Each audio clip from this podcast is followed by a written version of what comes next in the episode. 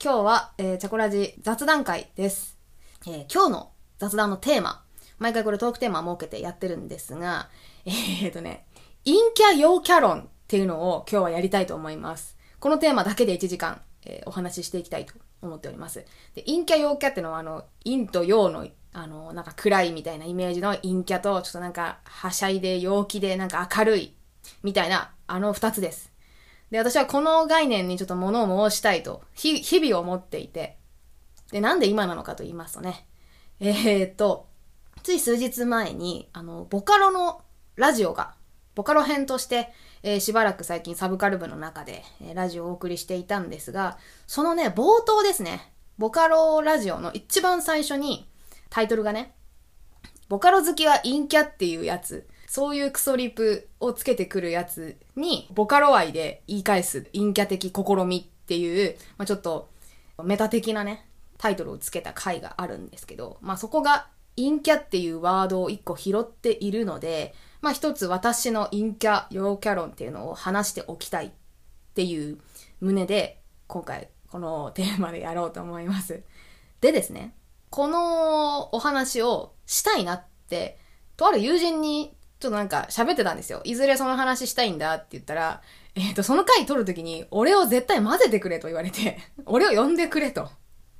聞きたいっていう風に言われたので、え、マジで？って言って、えー今回、今、ディスコードで繋いでいこうと思うんですが、えっ、と、ちょっとね、今待たせていますので、友人をお呼びしようと思います。では、友人兼リスナーのね、ティックさんです。お願いします。こんにちは、インキャくんです。お願いします。はい、陰キャのティックくんです。えっ、と、まあ、私とはなんかネットで繋がった友人で、もうだいぶ何年かぐらいか経ってるかなっていう友人で、まあ、ちょっと口は悪いんですが、いいやつなので勘弁してやってください。いや、そんなことはないんで。ちょっとさっき声張ってたじゃん。もっと声出してよ。は？うるせえよ。ありがとう。うるせえとか言っちゃダメだわ。間違った。これ残るからねこうやっ。て、タトゥーがえそうだよ。デジタルタトゥーだからね。気をつけて。終わった。大丈夫、大丈夫。内内定取り消しだ。そう彼内定決まってるんで、あのちょっと優しく、優しくしていこうと思いますが。おとなしい、おとなしい声でね。よはい。よろしくね。ろしくお願いします。はい。でですね、今日あなたを呼んだのは他でもない、えー陰キャ陽キャ論の、まあ、聞き手として、まあ、ゲストでお呼びしたところでございますが、その、陰キャやら、陽キャやらっていうこのお話を私がね、最初した時に、ぜひ聞きたいっていうことで 言ってくれたんだけど、えーその心は？いやー、それはね、もう常々考えてることですので、私も。あ、陰キャ陽キャについて考えていると。まあね、やっぱ、でも一番は中学生の時。はもう、もう毎日のように、もう陰キャとは陽キャとは、それをね、考え続けた毎日。え、それは、まあ、さっき自己紹介してたけど、陰キャ側として考えてたってこと？まあもちろん、そうですね。面白いな。ちょっとティックの話も多分ね、えっ、と、この、私が今日ね、3つ説を持ってきたんですけど、その陰キャ陽キャ論を語るにおいてね。で、その説を私がティックにお話しして、その中で、多分ティック側サイドのね、あの、えー、学生時代の苦い思い出とかなんかいろいろ出てくるかもしれませんが、まあそれも踏まえて今日はお話ししていけたらなと思いますので、よろしくお願いします。よろしくお願いいたします。はい。で、でも喋っていきたいんですけど、まず大前提として、えーとね、私の立場としてね、もうこれは本当に偏ったあれとしてお聞きいただきたいんですが、自称陰キャと、えー、その陰キャを攻撃するやつ、この2者はですね、もう敵とみなします。なるほどね。ので、俺陽キャなんだよねっていうアピール。あるいは、その、ボカロ好きって陰キャだよねとか、そういう、何くくり方をして雑にまとめるやつっていうものを、こう、敵として私はみなしていますよっていう大前提で、えーお聞きいただきたいんですけど、よろしいですか？大丈夫かなこれ。何何何何？だ いや、いい、いいんじゃないですか？大、大丈夫かな？え、何何？何が？いや、敵、そうか、敵か。敵だよいや、いいよ。何何？怖い怖い怖い怖い怖い怖い。なるほどね。え、やばい私過激派？大丈夫かな？いいや、まあまあまあ、過激派に対して過激に返してるだけだから。そうですね。だから、まあ、目には目を、歯には歯を方式で、ちょっとね、、ハンブラビ法典を信じていきああ、ましょう。よろしくお願いします。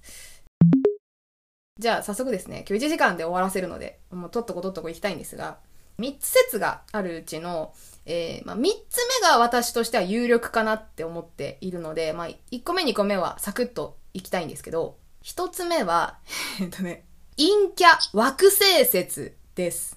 おっと？陰キャ惑星ね、プラネットね。はい。あはい。えーとですね、ちょっとこれはまあ以前ティックにちょっとお話ししたんですが、あの、まずね、この説の中では、陰キャの対義語は陽キャではないっていうのが主な主張になります。はいはい。はい。で、どういうことかっていうと、あのね、99%の人が、まあ、基本的に私は陰キャだと思っている。全人類の中で。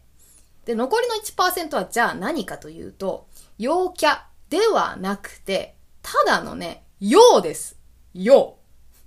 いいですか？あ、いいですよ。もう一回言いますね。えっ、と、全人類の中で99%の人は陰キャなんですけど、1%の、残り1%の人は陽キャではなく、もうただの陽、つまり太陽なんですね。あれ、人間の話してます。いや、人間の話してるんだけど、えっ、とね、つまり、キャラクター、陰キャのキャっていうのはキャラクターだと思うんですよ。陰のキャラクターだと思うんですけど、その、キャラクターっていうのはあくまでも見え方、上辺の問題なんですよ。で、えっ、と、陰キャっていうのはさ、まあ見た目が陰、陰キャな、いや見た目が陰なわけじゃん、上辺がね。で、陽キャっていうのは、まさに明るさだけをまとっているだけの、もう、キャラであって、なんだろう、嘘なんだよね。陽キャは、もう、なんか虚構なわけよ。虚像なわけ。だから明るい人を装ってるやつ、てかなんだろう、自称明るいですみたいなのを陽キャってするんだとしたら、なんかね、それはさ、結局みんな、えー、陰キャなんですよ。そいつも、本当は陰なの。あのー本当に光ってるやつね。ガチの陽ってやつは、キャラじゃなくて、マジで光ってるから、えー見え方とかそういう話じゃなくて、もう、えー見えてるところも見えてないところも全部光ってて、全部明るい陽なんですよ。あー、まあまあまあまあまあ、言いたいことはね、はい。だんだん。だから、陽キャなんてものはね、存在しないわけ。あの、ドーナツの穴と同じでね。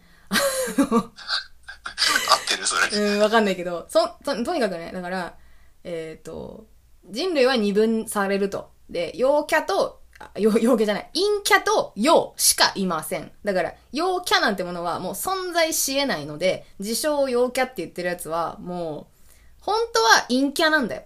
彼らも。ああ、そうですか。うん。陽キャの人たちが、自称陽キャの人たちが攻撃したがっている陰キャなんですよ。彼らもね。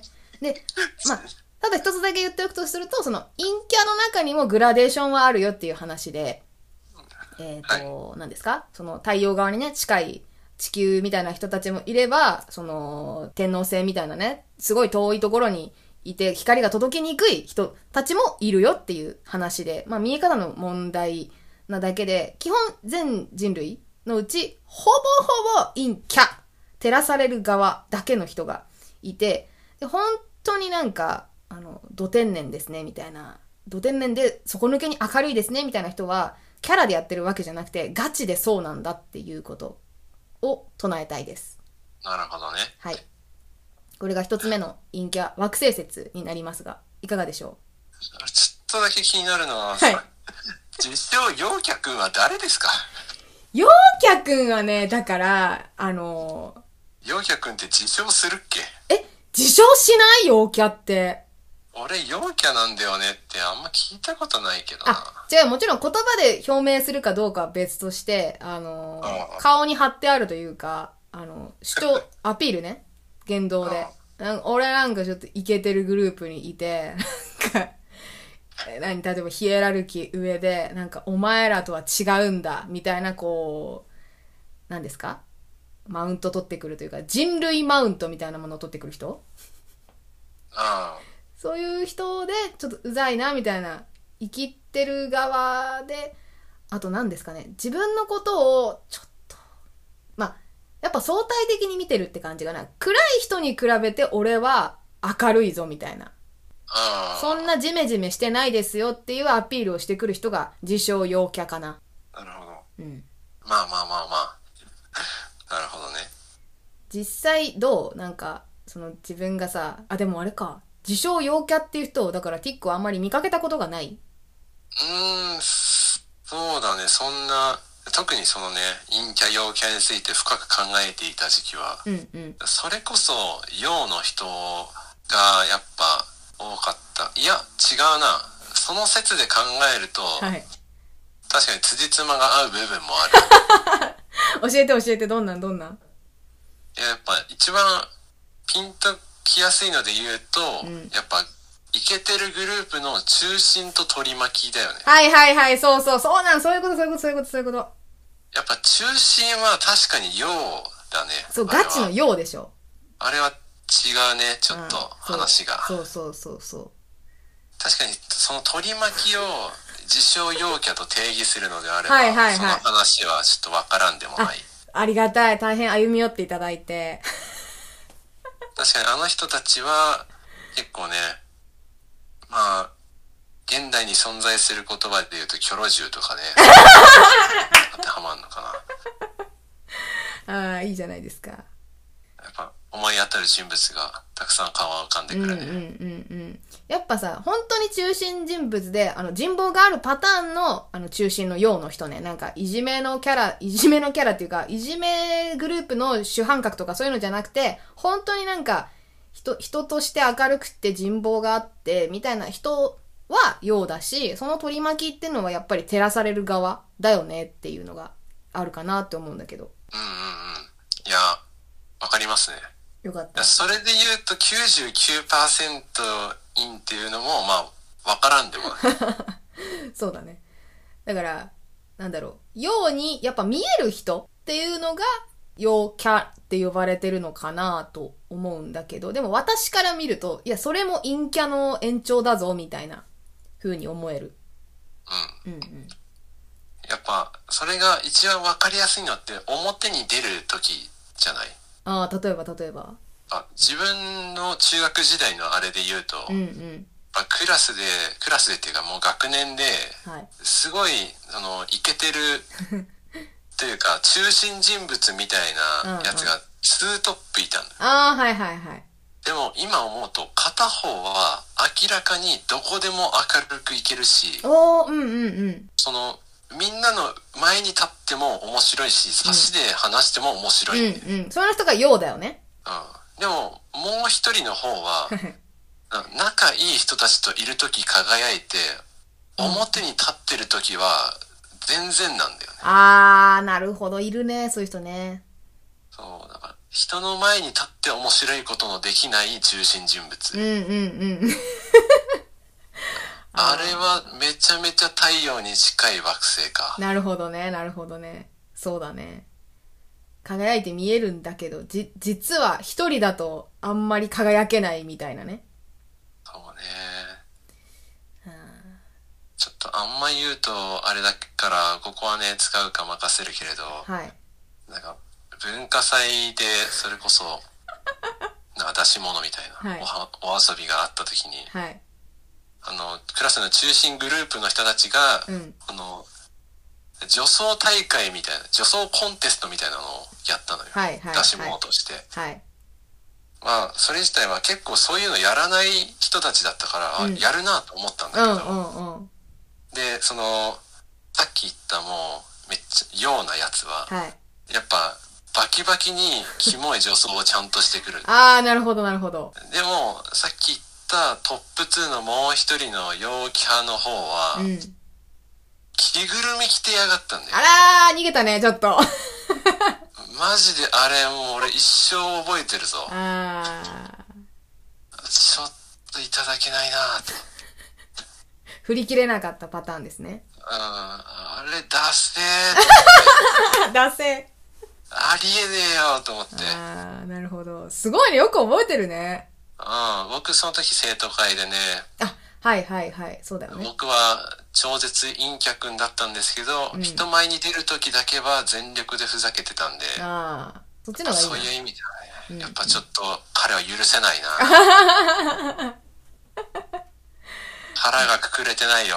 あーえ、覚悟は足りない。その覚悟が足りない着ぐるみの彼はさ、何なの？その、えー自称陽キャっぽいアピールがあったのか、つまりなんか陰キャを見下す傾向はあったの？なかったの？うーん、そこまで関わりなかったから、あれだけど、うん。な、なんだろうね。あからさまにはしないよ。あ、はいはいはい。あからさまにはしないけど、腹打ちではしてるのがじわっとちょっと見える。ああ、そうなんだ。ちょっとそれだと私はなんかあれだな。あんまり許容できないな。あそうですか。やっぱね、別にいいんだけどさ、その、ちょっと振り切れないトップ2の彼もいいんだけどさ、なんか私はさ、その、誰が許せないかっていうと、別にトップ2でも、つまり、陰キャのめっちゃ太陽に近い側の人でも何でもいいんだけど、それよりも太陽から遠い陰の人たちを見下さないでほしいっていうのがあるんだよね、多分。うん。そこに集結するな、私は。どこ目線なんだ、それは。なんだろうね。なんか、なんかさ、これ究極突き詰めると多分人権みたいな話になってくるんだけどさ。いや、なんか人として対等に接してよ、みたいな。あの、本当に陽の人ってさ、マジで陰キャとか関係なくさ、なんか、誰とでも喋れるじゃん。だから陽の人って私好きなんだけど、その、周りのさ、えっ、と、陽の近くで光ってる、自称陽キャっぽい、そのアピールがひどい人たちってさ、なんか、えっ、と、俺たち明るい側が暗い側と仲良くしてやってんだぞ、みたいな感じとかさ。っていうのをたまに感じる、感じてたからさ、私もなんか、えっと、陰キャ側としてね、生きてきた側だからさ、すごいそういうのに多分敏感なんだよね。っていうのはあると思う。うん。足で接するときと、うん。集団の中にいるときってマジで違わない？あー、あー、わかるわかるわかる。わかる。あれ、本当に嫌いだったな。じゃあですね、今、陰キャ、えー惑星説お伝えしましたが、では二つ目の説です。これもサクッといきましょう。二つ目はですね、働きアリの法則、亜種説です。ことれはわかりますよ。わかりますか？え、ちょっと待って、これはピンとて。マジで。何もやってないのに、ちょっと、じゃあ、ちょっと先読み、先読みして言ってみてよ。私のいや、説。はい。だそもそもの働きアリの法則っていうのはあれですよね。はいあの働きアリの集団を観察した場合、はい。働くやつ8、サボるやつ2とかそう、だっけ、8、2です。はい。ね、割っていうのがもう集団としてあって、うん、うん。でその働いてる8だけを取り出してうん一つの集団にした場合でも、はいその中でまた2割サボるやつが出るっていう法則ですよね。そうです、そうです。まあなんか別名パレートの法則とか言ったりするんだけど、はい。法則と同じようにそのサボるやつ、働くやつが陽キャ、陰キャに置き換わってるような話ですよね。うんうんうん。それは、まあ、いろいろ生きていれば実例も思い浮かぶんじゃないですか、みんな。これあれかな？実体験にあれ割と即してるかな？うん、感覚的にわかりやすいんじゃないですか。それは嬉しい。まあなんか、陰キャ集団の中にも、うん。その中でやっぱ、陰キャ界の陽キャがうん、うん、現れるうん、からね。うん、うん。そうそうそうそう。陽キャを集めても陽キャ界の陰キャが現れるしね。そうだね。まあだから、さっきもちょっと、その惑星説の時に言ったけど、まあグラデーションだよねっていう話で、と、あとまあもうちょっと言うと、その陰とか陽ってさ、まあ言葉自体がもうそもそもなんだけど、相対的な概念だよねっていうのが、この説の本質なんだけど、えっ、と、まあ今言ってくれたようにね、陰キャを全員取り除いても必ず、また新しい、何陰キャは発生するし、まあ陽キャを全員取り除いてもまた陽キャが発生する。だから何ですかね、あの、おたさの姫みたいな状態でさ、オタクの中にもなんか姫と崇められる人が、あの、発生するわけじゃん。それは。何？えっ、と、陽の中での、こう、イケてるギャルみたいなのが発生するのと同じように、陰キャ集団の中でもなんか、一人ちょっと、こう一点みたいなね、頂点みたいな、女王ありみたいな人が出てくるんじゃないかなって思うんだけど、で、それなんでそうかなって思うとね、多分、あの、一気に全員疲れちゃって、やっぱコロニー潰れると思うんだよね。コロニーがね。そうそうそうそう。あの、確かね、ちょっとこれ合ってるか裏取りしてないか覚えてないんですけど、この、働きアリの法則自体も、その、必ずサボるアリが出てくるっていうのは、要は、ちょっとずつみんなで時間をずらして休憩するっていう風で、みんな一斉に働いてると全員疲れて、全員休憩に入るタイミングがあるから、コロニー結局潰れちゃうんで、それ回避するために、えっ、と、少数のやつをちょっと常にサボらせるっていう、まあ、戦略的な、あれなんですって。だから、同じようにさ、全員いいんだったらさ、全員疲弊したりさ、あと全員陽でもさ、やっぱ多分どっかで全員しんどくなっちゃうんだろうなと思って。そうだね。そうそうそう。っていう意味で、ちょっとゾーニングが無理なんじゃないかな、グラデーションだから余計にね、と思って。もう、こっからここ、この数値以上の人はじゃあ、陰キャですよとか、陽キャですよっていう分け方が、まあ無理なんだろうな、ということで、まあやっぱり、どの集団にでも、相対的に見て明るい人、相対的に見て暗い人っていうのが、まあ存在するよねっていうのがこの説です。はい。まあこれはね、大体、あの、想像していただいた通りだと思うんで、異論はないと思うんですけど。やっぱ異論はないけど、うん今ので確かになって思うのは、うん。あの、すごいなんか、なんだろうな、フロントマンな人、はいはいはい。悪い言葉言うとすごいしゃしゃる人、ああ、はいはい。目立ちたがりみたいな。そう、が、一集団に二人いると壊滅すんだよねあ。あ、わかるわかるそうだよね。うっとうしいな。あのタイプね、本当に混ぜちゃいけない人っているから、うんうやっんうん。ぱそういうのは、そのコロニーの全滅を、うんああ、そういう現象だったのかと思い出すことはいくつかあるよね。うんうんうんうんで、逆にさ、あの、陽キャも、えっ、と、本当やっぱさ、被るとやばいけど、少人数なら必要だなっていう事例もあってさ、あのー例えばなんか、そうですね、じゃあ、5人か6人ぐらい、6人にしようか。6人でレンタカー借りて、なんか、ちょっと小旅行するとしますね。でかい車借りたね。でかい車借りて、旅行行ってんだけど。ハはい、いいですかな？で、なんでしょうね。あの、晩ご飯決めることになったけど、全員がさ、どこでもいいよ、何でもいいよって人だったらさ、飯決まんないじゃん、一生。うんうん。でも、そうなんか、えー、ちょっと私はいいや、みんなの好きなもので合わせるよっていう人の中に一人だけ、えー、じゃあ俺ちょっと今日ラーメンがいいって言ってくれたらさ、助かるじゃん、結局ね。そうだね。そうなのよ。いなきゃいないで、マジみんな、もう運転事故るから、そんなもん。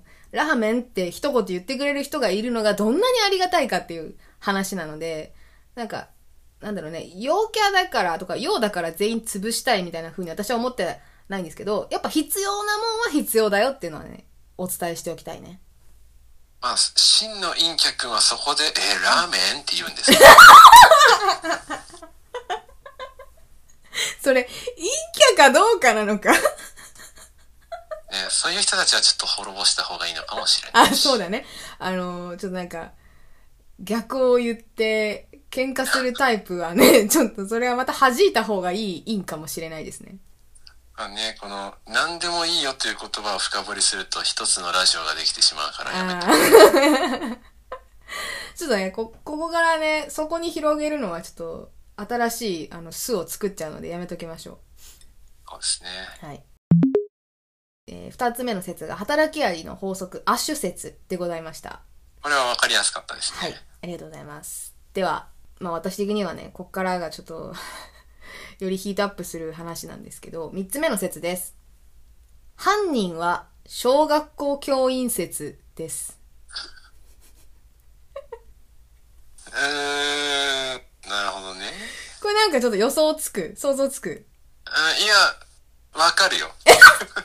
何がわかる？ちょっと言ってみてよ。想像したこいや、と。わかるっていうか、まあその言いたいことは、まあちょっとずれるかもしんないけど、うんうんうん漢字読み方ダメなんだよな。どうぞどうぞ性善説。はい、みたいな。性善説。うんうん。あの、もともと同じ状態の人が、まあ同じ状態じゃなくてもいいけど、うん。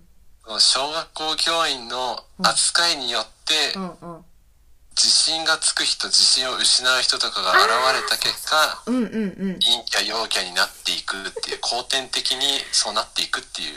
まあ、そんな感じっすね。素晴らしい素晴らしい考察ですね。あのね、あのさ、これ私だから言っていいんじゃないかって思うんだけど、あの皆さんお忘れだと思いますが、私、元ね、小学校教員なんですが、え うるさいわ。うるさいんだよ、お前は。やっとかないと。いや、いいんだよ。そのリアクション別に求めてない。今、リスナーに、あ、そうだったのねっていう思い出してもらえたらそれでよかったんだよ。だよ、ゲストとしての仕事を果たそうとしなくて。やんなきゃと思って。いいです、いいです。ありがとうございます。進めていいですか？あ、どうぞお願いします。はい。で、えっ、と、小学校教員だったんで、あの、プラス、自分が、その、何？陰キャに仕立て上げられた方だと思っているので、えっ、と、なんでしょうね。そういう風に仕立てている同僚の教員とかを目の当たりにして、もうすごいげんなりした覚えがたくさんあるんで、その話もちょっとしたいんだけど、あのっていうか、私が小学校とか中学校の時とかと教育現場ってほんと変わってないんだな。先生の働きかけ、声かけって全然変わってないなって思ったのがさ、まずはね、えー、小学校において特にね、運動できるやつ至上主義っていうものはすごい植え付けられているなっていうふうに思って、これはなんとなくそうだなっていう感じする？うん、そう思ってるし、そのせいかわかんないけど、未だに俺は運動できるやつ偉いと思ってるよ。ああ、なるほどね。もう偉い。そうだよね。だから、足が速い子がすごい偉いっていうかなんかちょっと、なんだろうね、あれは。まあ、あれも相対的な感じなのかなと思うんだけどさ。ちょっとこれはね、センシティブかもしれないんですけど、あのね、運動以外が得意な子供が大切にされていないのではないかというふうに感じる面が多々ありまして。うん。まあ、しょうがないんだよ。その、運動会がまずあるから。運動会、別に私は、運動会はあっていいんだけど、運動会を作るんだったら、他にもっといろいろなんとか会をやればいいんだよ。あの、オタク、オタク、オタク考察、えー、大披露会？大展示会とかさ。なんで考察なんだよ。知らないけど、違う、なんかさ、あのー文化祭とかで終わらせるんじゃなくて、なんかイラストだったらイラストに特化したなんか展示会とかさ、音楽好きなやつは音楽好きなやつだけの音楽祭みたいな、本当に楽器やる子だけのとかさ、別に何？えっ、と、合唱祭だけのさ、歌だけじゃなくてさ、小学校であんまりやらないような楽器ができる子とかさ、なんか自分が家に楽器あるもんかき集めてさ、それだけやるやつ。文化祭とはまた違う形でさ、ちゃんと、なんかドハマりしているものを披露できて、そ、それもかっこいいじゃんっていう場がないのが、私はなんかその運動がね、結構、運動だけすごいっていう風になるものを助長してるんじゃないかなって思うんですけど、まあこれちょっとね、行き過ぎた思想だと思うので あんまりあれなんだけど、なんかね、とにかく、外に出て遊ぶ子、これをすごく健康的で、あと、まあ、体力の低下が叫ばれているので、それはまあちょっとしょうがないところはあるんだろうけど、学校としてはできるだけ外に出て遊んでほしいっていうのがあるんだよね。あ体力テストとかで日々成績が落ち込んでいって、日本の子供は体力がどうのこうのとか、骨折率が高いとかね、ちょっと転んだだけですぐ怪我しちゃうとか本当にあるから、えっ、と、そういうのも防ぎたい。えっ、と、自分たちの体力、なんか体を強くしてほしい、健やかにっていうのもあって、運動を推奨しているっていう背景があるのは、あの、十分分かっているんだけど、でもさ、あの、何ですかね。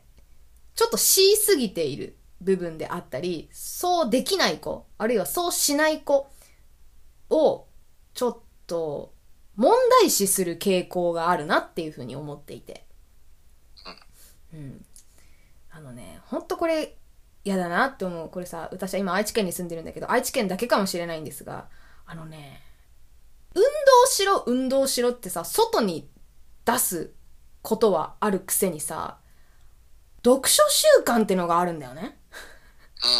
うん。で、その時期になるとさ、休み時間でも本読めって言うんだよ。意味わからんじゃんと思って。いや、それ、勝手に学校が作って、今日、なんかこ、今週はなんか、なんとか週間、読書週間か読書月間か知らんけどさ、で、学校中の何？えっ、と、兄弟学級とかさ、なんか医学年交流がある学年とか、他の学年と、その、読書推薦文みたいな本のおすすめを校内で、やり合うなんか行事があったりしたんですよね。学校内に簡易ポストがあって、で、それを多学年に配達できるシステムがその時期だけ作られて、だからそのお便りをめっちゃみんな出したいから、その時だけみんな校庭からいなくなってひたすら休み時間、その郵便物を書いてるわけですよ。はい。でその習慣が終わったりして、あの、駆け足習慣とかね、始まったりすると、何ですか、それは。あのね、あれがあるんですわ。あのー多分これはね、地域による、全くない県もあると思うし、ある県もあると思うんですけど、あれなんて言うんだ？マラソン大会みたいなのがあって、それに向けて、えー休み時間、長い休み時間を使って、ひたすら校庭をね、周回するっていう駆け足習慣っていうのがある学校があるんですよ。どこが駆け足やねん。ね。音楽ずっと鳴ってんのよ、その、ちょっとアップテンポの曲がずっと流れてて、全学年がさ、うわーって、校庭の中を、トラックね、何周もすんの。友人やんけ。で、何？あの、その、走った、何周走ったかによって、あの、なんか日本、日本列島一周とか言ってさ、えーああありそう。あるでしょう。日本地図塗ってくやつとか、日本地図終わった子世界地図とかさ、うわクーピーで色を塗ってくんですよ。ああ、あるなそう。で、それやってる時は、だから、それを、その色塗りがめっちゃ進む子が一番ステータスがあるわけね。はいはい。体力があって、いっぱい走るのが好きで。でそういう子はやっぱり強化されるじゃん。えーいっぱい走れてすごいね、とか、いっぱい色塗れて、運動得意なんだね、って言って、あ、運動が得意だとこんなに、えー大人とか、あるいは友達がね、認めてくれるんだっていう風に、こう、性の強化がされていって、どんどん運動できる人とできない人のなんか扱いっていうのがさ、ちょっとやっぱ差がついていくわけじゃんか。それって別に別にな、何？いいんだよ。別に得意な子は得意な子でいいんだけどさ、なんかさ、そうじゃない子をどう扱うかっていう問題なんだよね、きっと。わかんないけど、私のこれはね、試験だから、本当になんか、一個人がなんか言ってんなって思ってほしいんだけど、なんかね、どんくさい子っていうのはね、先生たちに、特に若手教員にとって扱いづらいのかなってのはすごい感じました、当時。なんか、要は、ちょっと例えばぽっちゃりしているとかで、みんなよりも足がちょっと遅いとかね。ってなってくるとさ、何が困るってね、あの、愛知県ってすごいっす。愛知県のめっちゃ悪口言ってんだけど。愛知県のさ、なんか管理教育結構ひどくてさ、なんていうの？みんな一緒に何かをさせるっていうのがすごいんですよ。はい。だから、整列とかさ、運動会だったら入場の更新とか。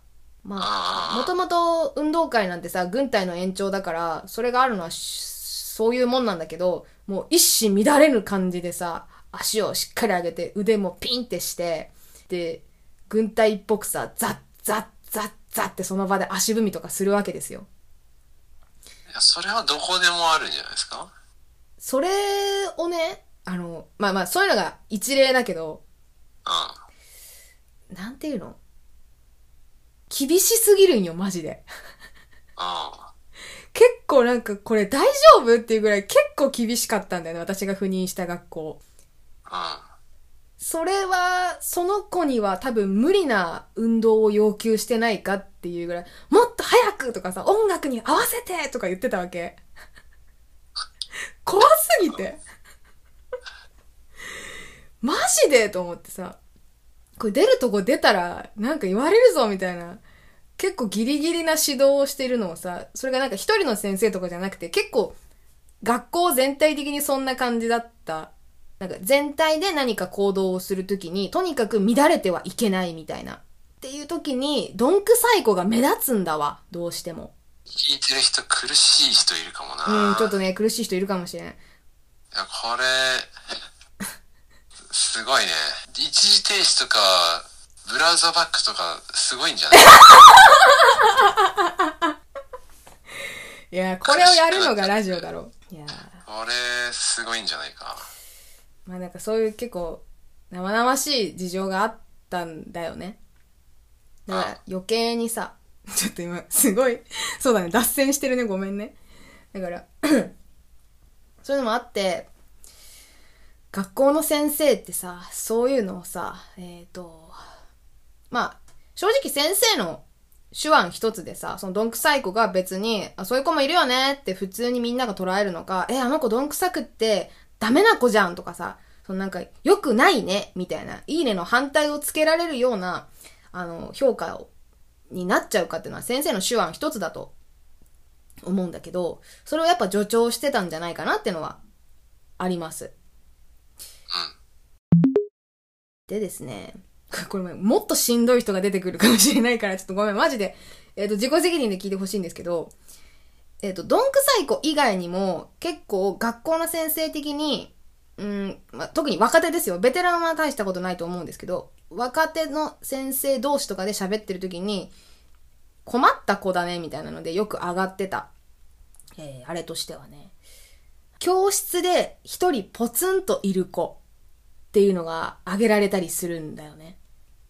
ポツンといる子って、どういう状況？えーとですね、だから、それこそ外遊びでみんな外に行って、天気のいい日でね、暖かくてポカポカしてる日に、教室に一人でいて、例えば本を読んでいるとか、えー自由、自由帳で絵を描いているとか、なんだろう、友達と二人とかね、ほんと二人セットとかで、なんか、手遊びとかさ、なんかたわいもない遊びをしているみたいな、っていう子とかを、私としては、あの、声はかけるよ。もちろん。なんかそういう子がいたら、何してるかなーって見に行って、あ、絵描いてんのか？あ、この子絵好きだもんなーと思って終了なんだけど、なんかね、他の先生にするとね、あの子いっつも教室に一人で、いっつもいて、なんか、ちょっと気になりますよね。みたいな感じなんだって。え、そういう風に見てるんだと思って。いや、本当になんか、例えばね、いじめられてて、結果で一人になってるだったら、それはもちろん気づかなきゃやばいんだけど、いや、明らかにこの子違うやんっていう子はもう見てわかるじゃん、そんな。あの、接してりゃわかるし、あるいはさ、もっと言うと、一人で痛い子もいるじゃん。こう、空気を読んで、周りのこの表情とか感情とかを読んでコミュニケーションするのが難しい子は一人で、えっ、と、過ごしてた方が、まあ楽な子も絶対いるんだけど、そういう子子とかも一緒くたに、とにかくコミュニケーションが素晴らしいんだっていう風で、みんな仲良く押し付ける傾向がやっぱり学校ってあるんだよね。それがさ、なんか学級目標とかに入ってるクラスも平気であるわけじゃん。あー、学級目標夏。ね、学級目標とか、愛知県ではね、級訓とか言ったりするんだけど、あの、学級のね、訓で。硬いね。硬いでしょう。とか言ったりしてましたけど、やっぱみんな、さっきもなんか言ったけど、みんなとにかく一斉に何かをするとか、えーみんなで外で遊ぶとかさ。だから、結果的に少数とか少人数で何かをしてる人が、それが決してなんか、えーネガティブなことを、ネガティブな問題とかを 引き起こしてなくても問題視されるっていう意味わからん構構造になってるんだよね。なので、結果的にどうなるかっていうと、一人で何かをするのが楽しい子が、えー陰キャ扱いされるんだよね。うん。それがすごい悲しいというか、陰キャを学校が助長してる。まあ学校の先生が助長してるんじゃないかなって私が思うところ。そうね。やっぱ、学校なんだよな。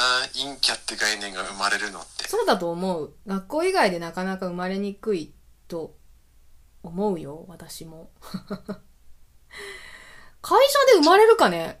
陰キャっていう概念。生まれるかな？やっぱ学校を経由してるから、どこのコミュニティに行っても、えっ、と、相対的にいいんだねとか、相対的に陽だねっていう、えっ、と、色眼鏡ができちゃうのかなって思うんですけど、で、あとさ、もう一個その、陰キャの成分を強める要素として、またあれなのがさ、その、まあ、対峙概念にいる、まあ、陽キャですよね。あえて、キャってつけますけど。陽キャたちはね、これはもう偏見ですよ、偏見。偏見なんですけどね、声がでかい、まず。いや、それは偏見じゃないでしょ。あ、本当？合ってる？統計取ろうぜ。声がでかい、デシベルが絶対にでかいんですけど、で、声がでかいとどうなるかっていうとね、副次的なあれとしてね、あの、まあ、まずノリで生きているということ。あの、ウェーイってとにかでかい声を出す。ね。あいつなんか一人でやってるとか言って、無神経という二次、二次災害も出てきてですね。だから、思考よりも先に直感で動くというか手が出るみたいな感じで、相手があの子一人でいる子にこんな声のでかさで声かけていいかなとかいうのを想像する人がね、やっぱ少ないのかなと思ってて。結果的にさ、対比が強まっちゃって、コントラストがでかくなっちゃって、陰の子がさ、陰とされている子がさ、よりそっち側になんか印象操作されるみたいな感じでさ、どんどんどんどんこう差が広がってっちゃうっていうもう地獄絵図なわけよ、学級って。今、心すごいわ。いや、本当に今聞いてる人、ごめん。ボロボロかもしれん。声のでかさって暴力なんだよ暴力だよね。いや、本当に。だって、言言っときますけどね、あれですよ。本当のね、さっき、あの、惑星説で言った、陽の人ね、えっ、と、明るさのど真ん中にいる人ってさ、よく見てみてください、皆さん。そんな声でかくないからね。多分騒いでんの周りだけだから。あの、陽キャの人たちだけで、本当に中心にいる人はね、あの、誰かの人の感情の機微は絶対気づけるし、じゃないとね、そんな真ん中にいられる人望が集まるポジションには絶対来れないので、その人はあんま声でかくないと思うんだよね。だから、声量がでかいなっていう人は、ちょっと要注意ですね。要注意人物。全員そうとは言わないけど、うん声のでかい人ってやっぱ相手の気持ち考えられないよね。あー、そうだと思うな相手の、うーん、気持ち考えられないってのもあるし、うん。なんか、幸せなやつなんだなって思う。あー あー、そいつの中ではね。うんやっぱそいつ自身が、やっぱ嫌な思いみたいなのをした経験が絶対に少ないと思うだよ。うんんうんうんうん。それはそうだと思う。だから、あの、こういうことしたら相手は嫌かなって思う、その統計データがそいつの中で全然取れてないんだよ。そうだね。サンプルがないんだもんね。自分が嫌だと思ってないんだもん。うんうんうん。うん。それはそうだと思う。なんて幸せなんだ。いや、私もショックだったもん。あの、一番初めてね、私が陰キャ扱いされたって思った記憶がね、中学校なんだけど、うん。中学1年生の時に、私ね、当時ナルトが好きで、漫画のね。はい。で、まあ、絵が小学校の時から好きだったんだけど、あの、小学校の時ってさ、自由帳書いてる子めっちゃいるけどさ、中学校になったら減るじゃん。激減するじゃん。教室で、あの、思いっきり自由帳を開いて絵を描いてる子ってすごい減ると思うんだけど、やっぱ、ちょっとね、思春期入ったり、自我が芽生えたりして、なんか、人に見られるのが恥ずかしいとか、そういうのが出てくると思うんだけど、で、さらにオタクをなんか 追いやる傾向が多分出てきていて、私がナルトをね、書いてたわけ。模写してたわけ。そしたらさ、しかもそれ、私なんかさ、お、なんか広げて書いてるわけじゃなくて、ちょっとコソコソっと書いてるわけね。はい。隠しながらというか、あんまりちょっと見られたくないけど、でもなんか今書きたいなみたいな、今最近続けて書いてるから、続き書いちゃおうって書いてたらですね、小学校の時に仲良かった子がさ、え、絵描いてんの？キモって言ってきたの。おっと やばーと思って。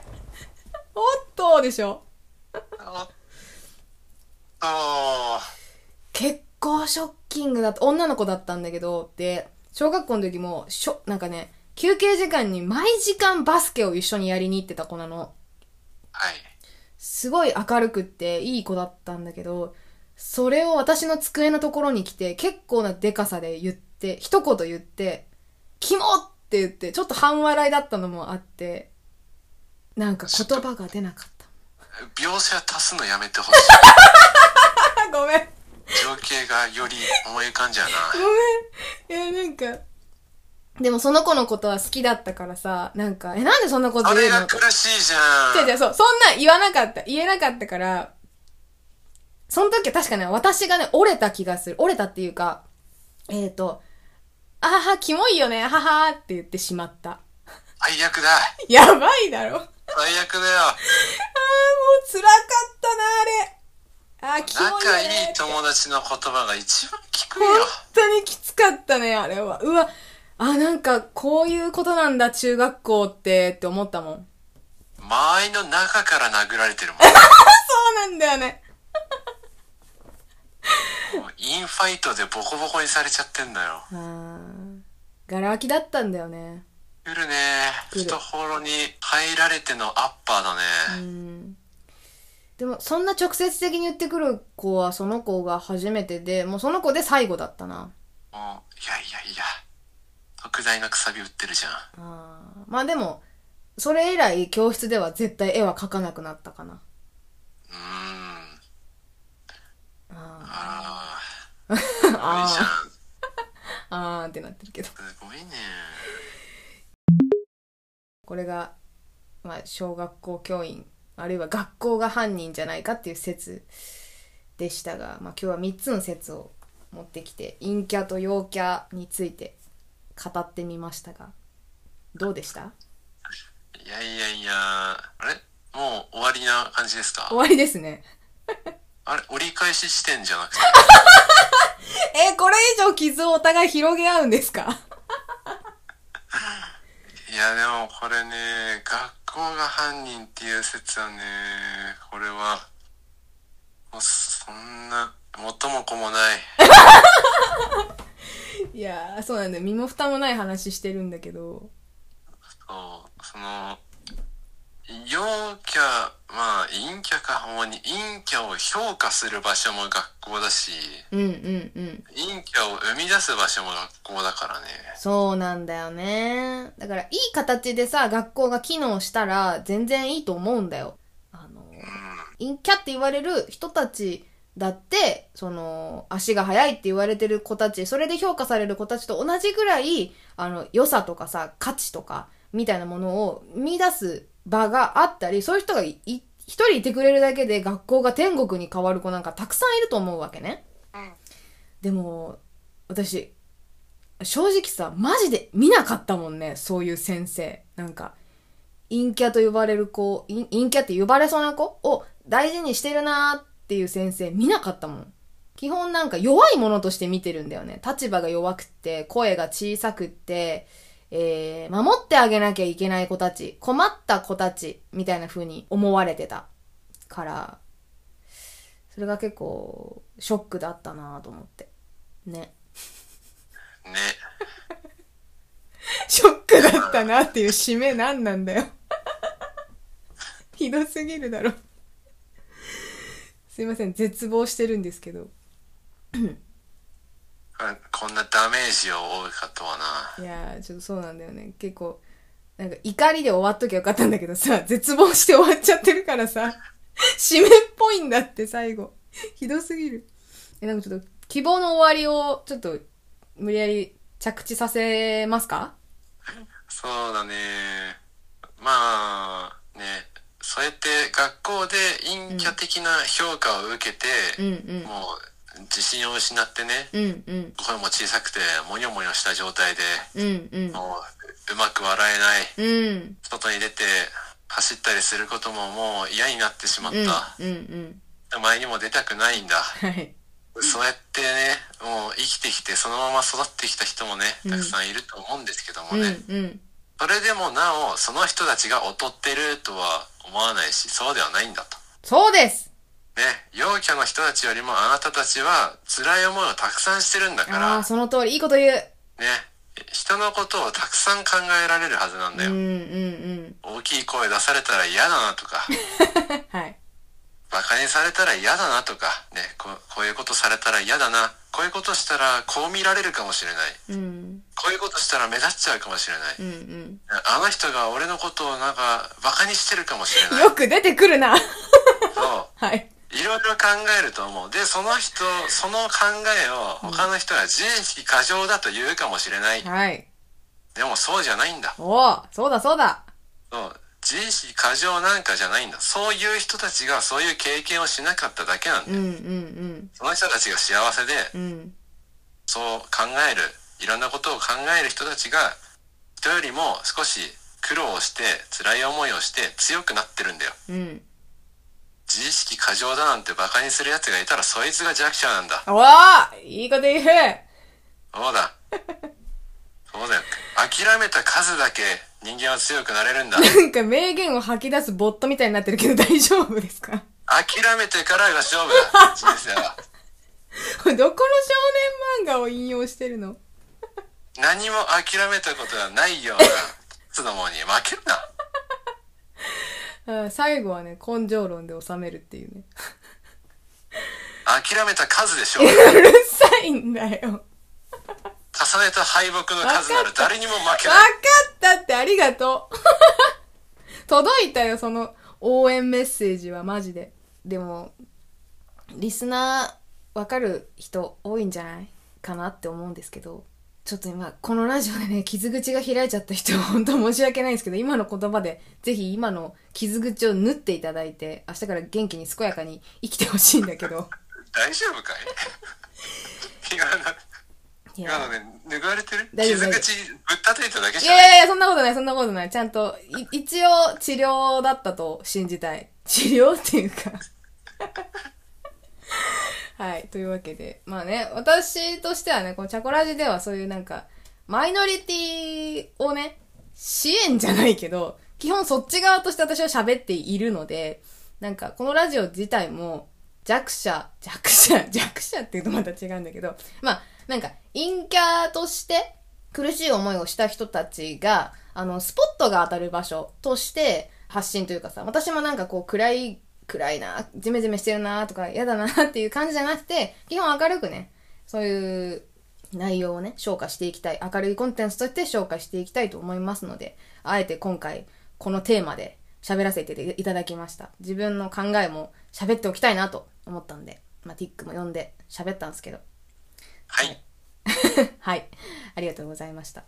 というわけで、えーちょ無理やり締めますけど、はい、今回の、まあ、ラジオをお聞きになって、ご自身の陰キャ陽キャ論のあ新たな説とか、えー私が提唱した説に対するご意見、ご感想とか、ツッコミとかね、文句とかいろいろあったら、あの、YouTube、Spotify の方でコメント、あるいは、えー Twitter の方で、チャコラジってつけていただいたら、あの、随時読みますし、あと、お便りフォーム、メールフォームなども設置しておりますので、まあ、詳しくは概要欄の下段の方をご覧ください。ぜひお気軽にご意見お寄せください。お願いいたします。というわけで、ティックさん最後に残した言葉はありますか？これからが勝負だ はい、これからが勝負です。よろしくお願いします。全部エピソードトークに変えてしまおう そうだね、辛いことがあったらね、私、私がね、主にエピソードトークとして、あの、ここで消化しますよ。なので、そう辛い思い出を背負って生きてる方は、ぜひ、この機会に、あの、なんか文章でわーって書いてお寄せください。私が、あの、笑い飛ばしたり、あるいはなんか、大丈夫だよっていう話をしたいと思いますので。よろしくお願いします。みんなの陰キャエピソード送ってね送ってねはい。というわけで、今回は以上にしたいと思います。でありがとうございました。ティックもありがとう。じゃあねーじゃあねじゃあまた次のエピソードでお会いしましょう。バイバーイ。